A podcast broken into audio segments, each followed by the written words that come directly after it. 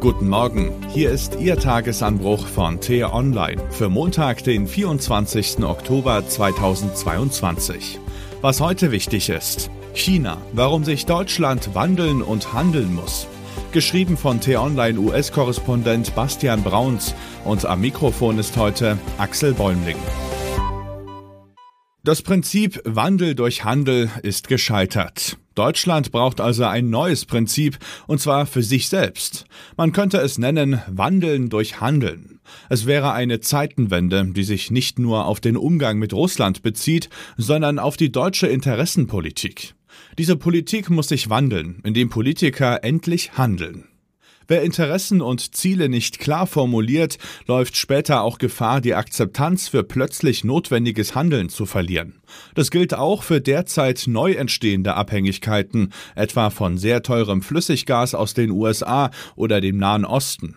Hier gibt es wenig Transparenz, die Not ist groß, das versteht fast jeder intuitiv. Was aber daraus folgt, welche Auswirkungen diese Strategie für den Standort Deutschland hat, das ist schwer zu erfahren.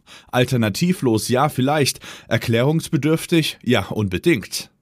In Bezug auf China könnte sich bald beides rächen, die jahrelange Blindheit gegenüber Peking einerseits und die wachsende wirtschaftliche und nach wie vor sicherheitspolitische Abhängigkeit von den USA. Im Zweikampf dieser Großmächte wird es zunehmend schwer, keine klare Stellung zu beziehen. Die Amerikaner warnen immer eindringlicher vor einer chinesischen Invasion Taiwans. Was dann? Auch wenn es politisch ungern ausgesprochen wird, China ist längst auch eine Bedrohung. Nicht etwa, weil die Nuklearmacht wie Putin mit Atombomben droht, sondern weil Peking sein aus unserer Sicht antifreiheitliches Modell auf die restliche Welt zu übertragen droht. Bedroht wird unsere Freiheit durch wirtschaftliche und technologische Dominanz, die irgendwann alternativlos wirkt so wie russisches Erdgas. Das sich einkaufen in kritische Infrastruktur ist ein wichtiger Teil dieser chinesischen Strategie des sich unentbehrlich machens. Der Hamburger Hafen ist dabei nur ein relativ kleines Beispiel. Der Widerstand gegen solche Vorhaben ist berechtigt. Das Zögern der Bundesregierung ist symptomatisch. Beim Konflikt um Taiwan und einer drohenden Invasion durch China geht es um mehr als nur um die Verteidigung der dortigen Demokratie. Es geht um Interessen, die auch Deutschland teilen muss. In einem Interview machte der amerikanische Außenminister Anthony Blinken dies gerade erst wieder deutlich. Wenn es einen Konflikt geben sollte, der den Handel durch die Taiwanstraße auch nur unterbricht, wird das praktisch jede Wirtschaft der Welt betreffen, sagte er. Halbleiter und Computerchips, von denen die meisten in Taiwan hergestellt würden, seien Dinge, die wir in unseren Smartphones, in unseren Geschirrspülern, in unseren Autos haben, so Blinken. Die USA würden sich deshalb darauf konzentrieren, die Differenzen mit China friedlich beizulegen. Blinken äußerte aber die Sorge, dass China zu einer Politik übergegangen ist, die über Zwang und Gewalt nachdenkt. Es klingt freundlich und freundschaftlich, wenn Blinken sagt, wir haben daran gearbeitet, Partnerschaften aufzubauen, damit wir gemeinsam daran arbeiten können, China dazu zu bringen, Verhaltensweisen zu ändern, die uns nicht gefallen. Die transatlantische Freundschaft ist ernst gemeint, aber im Klartext bedeutet das auch Konsequenzen. Wie reagiert die deutsche Regierung, wenn der Taiwan-Konflikt eskaliert und die USA dabei nicht nur zusehen werden? Auf solche Fragen gibt es bislang viel Schweigen. Klar ist nur, das aktuelle deutsche Wirtschafts- und Wohlstandsmodell stünde vor dem Aus. Die Bundesregierung arbeitet durchaus daran, den heiklen Balanceakt zu wagen. Ob das aber reicht, ist die Frage. Im September veröffentlichte sie ihren Fortschrittsbericht zur Umsetzung der Leitlinien der Bundesregierung zum Indo-Pazifik für das Jahr 2022. Dazu gehört unter anderem das Luftwaffenvorhaben Rapid Pacific. Eurofighter-Kampfjets, Transport- und Tankflugzeuge wurden dafür im August in den Indo-Pazifik verlegt und haben an zwei multinationalen Militärübungen teilgenommen. Ziel der Übung, die Luftwaffe innerhalb von 24 Stunden in den Indo-Pazifischen Raum bringen. Solche Vorhaben sind mehr als nur reine Symbolik.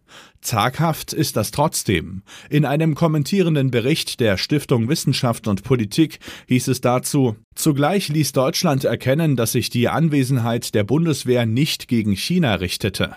Denn weder die deutsche Marine noch die Luftwaffe hat vor Ort die konfliktreiche Taiwanstraße durchquert. Deutschland lässt in seiner Indo-Pazifik-Politik bislang also immer auch Rücksichtnahme auf die chinesischen Empfindlichkeiten, wie im Streit um die Insel, walten so die Autoren. Die deutschen Bemühungen gehen zwar weit über verteidigungspolitische Pläne hinaus. Insbesondere die Außenministerin bemühte sich etwa bei ihrer Pazifikreise darum, die Anliegen von Anrainerstaaten in den Blick zu nehmen. Hierbei spielt unter anderem Klimapolitik eine wichtige Rolle. Verbündete in der Region zu gewinnen ist wichtig, aber nur ein wichtiger Aspekt. Wir müssen unser Verhältnis zu China überprüfen. Deutschland muss eine Antwort finden. Die Gretchenfrage unserer Zeit heißt, sag, wie hältst du's mit dieser Region? Was heute wichtig ist. In Berlin findet morgen auf Einladung des deutschen G7-Vorsitzes und der EU-Kommission eine internationale Expertenkonferenz statt, die über den Wiederaufbau der Ukraine beraten soll. Als Vorbild gilt der Marshallplan, mit dem die USA nach dem Zweiten Weltkrieg Europa und Deutschland unterstützt haben. In Paris geht die Verhandlung im Prozess gegen Airbus und Air France weiter, wegen des Vorwurfs der fahrlässigen Tötung im Fall des Flugzeugabsturzes von 2009. Damals stürzte ein Airbus A330-203 auf der Strecke von Rio de Janeiro nach Paris in den Atlantik. 208 Menschen starben. Bundespräsident Frank-Walter Steinmeier hält zum zehnten Jahrestag der Übergabe an die Öffentlichkeit eine Rede am Denkmal für die im Nationalsozialismus ermordeten Sinti und Roma Europas. Das war der T-Online-Tagesanbruch, produziert vom Podcast Radio Detektor FM. Immer um kurz nach sechs am Morgen zum Start in den Tag, auch am Wochenende. Abonnieren Sie den Tagesanbruch doch, dann verpassen Sie keine Folge. Vielen Dank und Tschüss.